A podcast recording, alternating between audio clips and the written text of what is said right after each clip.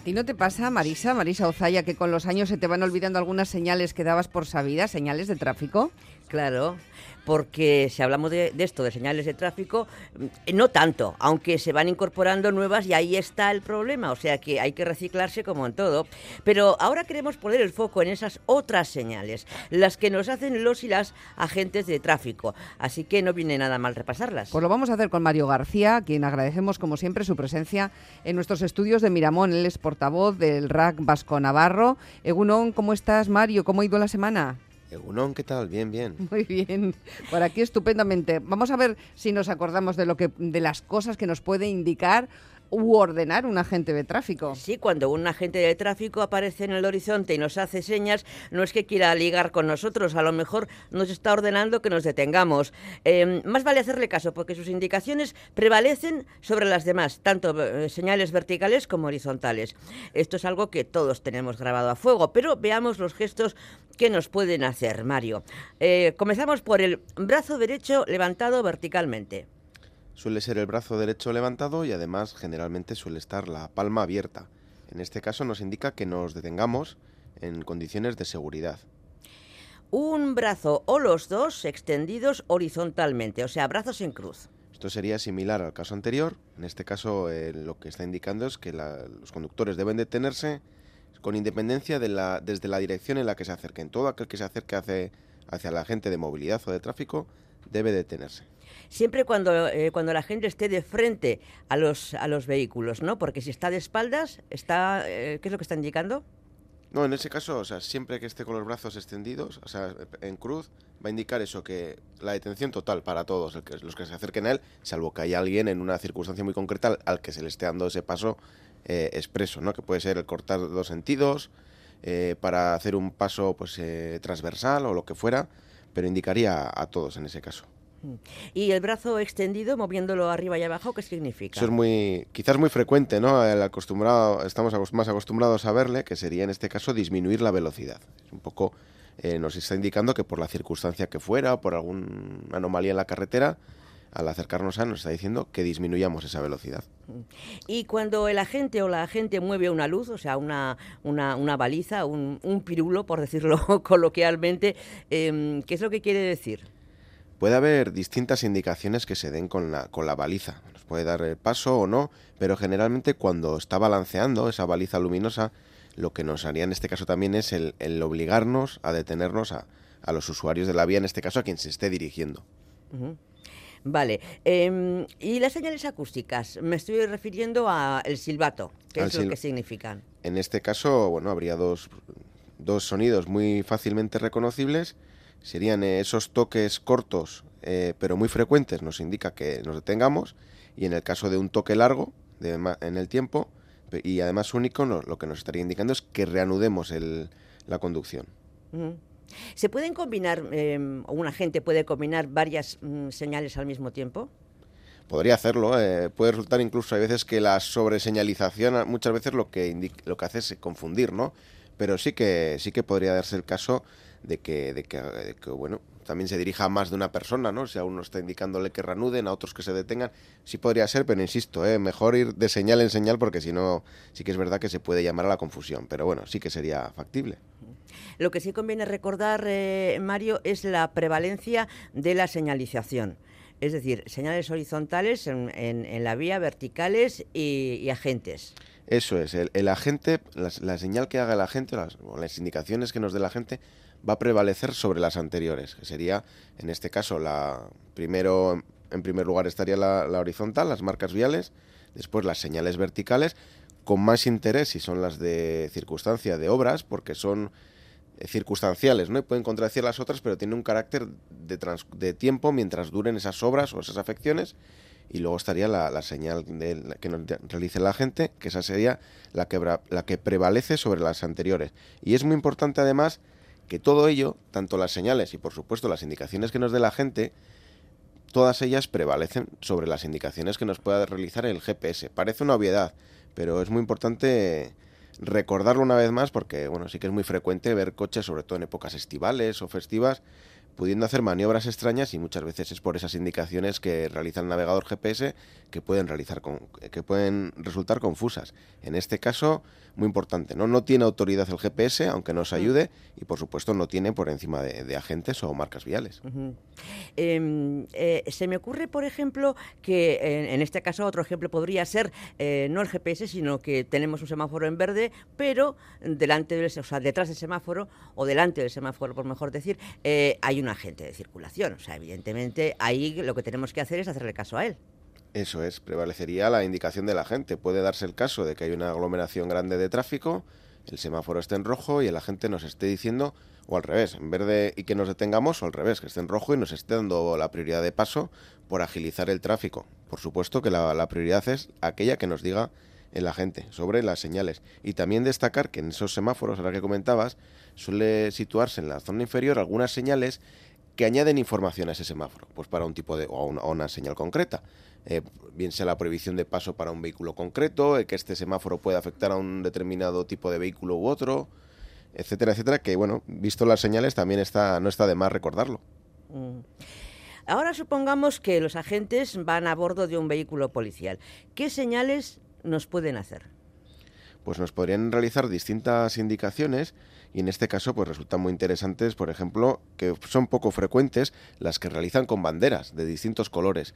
¿Cuándo es esto más frecuente? Por ejemplo, cuando hay vueltas ciclistas, bien sean agentes de movilidad o horchañas en este caso, en, automóvil o incluso en motocicleta pueden utilizar unas banderas con distintos colores para darnos distintas indicaciones. Los colores van a ser rojo, verde y amarillo, que se asemejan también a los colores de, de los semáforos, ¿no? El rojo, verde y amarillo, por supuesto el rojo va a ser que la calzada está cerrada, es decir, no podemos pasar.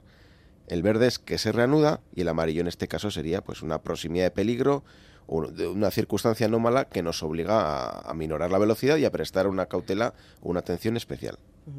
Por aquí nos preguntan, eh, ¿qué tipo de pitido de la gente nos indica que nos detengamos? ¿Uno largo o varios cortos seguidos? Suelen ser varios cortos seguidos los que nos indican detener y el pitido largo, el, silbato largo en el tiempo y uno, además, ese sería el de reanudación de, recorrido una vez que hemos estado parados. Una vez contestada esta pregunta de, este o esta eh, oyente, reanudamos el asunto de las señales. También desde el coche los agentes, brazo extendido hacia abajo y fijo. En este caso lo que nos está indicando es que nos detengamos en el lado derecho de la calzada, eh, a ese vehículo al que se esté dirigiendo. Es la típica señal que se realiza en carretera cuando un agente o unos agentes quieren detener a un vehículo. Por supuesto, habrá que detenerse siempre en condiciones de seguridad. Eh, la luz roja o amarilla destelleante hacia, hacia adelante.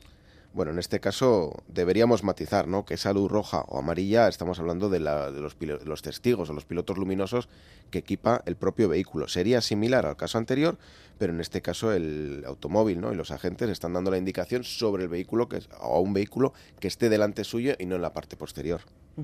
¿Y qué nos puede ocurrir? ¿Qué nos puede pasar si no hacemos caso eh, de la gente porque hemos malinterpretado eh, las señales o nos hemos despistado cuando nos ha eh, obligado, ordenado que nos detengamos, pues nos hemos despistado, hemos seguido la marcha o simplemente no hemos entendido bien las señales? ¿Qué nos puede ocurrir? Bueno, en este caso, además de generar una situación de peligro, si no se le hace caso porque nos está indicando nos estará dando una indicación por algún motivo, en este caso es sancionable. Nos está haciendo caso a, la gente, que en este caso es autoridad. Entonces, habría que ver también el contexto y la gente va a ver, ¿no? Pero en, qué contexto se realiza ello, pero puede ser más o menos grave en función de, cómo transcurra ese, cómo transcurra, ¿no? Ese no hacerle caso a la gente.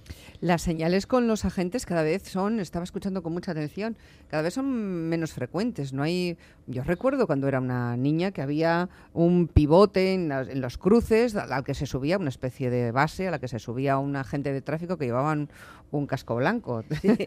tipo salacot. Algo, algo así, efectivamente, con un silbato, pero eso ya no se ve.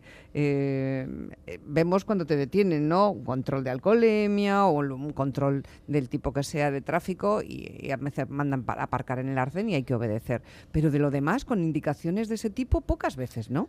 Bueno, tenemos que pensar que en cierto modo el cometido que estaban realizando esos agentes, además hay imágenes muy curiosas, ¿no? En archivos históricos, sobre todo años anteriores incluso, ¿eh? me refiero a años 50, años 60, de esas superficies en las que se colocaban y hacían prácticamente el cometido de, de regular el tráfico de una manera similar a la que lo puede hacer un semáforo. Es por Sí. eso que los semáforos han sustituido ese cometido de los agentes. Ahora bien, va a haber circunstancias, antes comentábamos, ¿no? que puede haber una aglomeración de tráfico mayor, un siniestro, cualquier otra, una carrera, una prueba deportiva, una manifestación. O que se haya cuales estropeado el teléfono, uy, el, el O- micrófono, uy, perdón, el semáforo. El semáforo. Las esdrújulas, Marisa. En, en- en esos casos también sí que va a ir la gente. y Es muy frecuente, además. Son sistemas digitales, los semáforos están digitalizados y, y por eso puede haber en algún momento pues un- una caída, se apaguen o lo que fuera, y en ese transcurso sí que van los agentes a regular temporalmente el tráfico. Pero ese, ese lugar ya perpetuo de unas horas concretas, el agente a esas horas ha desaparecido por eso. Es decir, realmente esa función, ese cometido en una circunstancia normal, lo han asumido los semáforos. O sea que si se avería el semáforo, efectivamente vendrá el agente Eso es. ahí con su silbato Sí, y sus sí. guantes blancos a señalar por dónde hay que Y es, más, y es más frecuente esto, ¿eh? de lo que parece, pues que bueno, puede haberse reseteado, apagado un semáforo.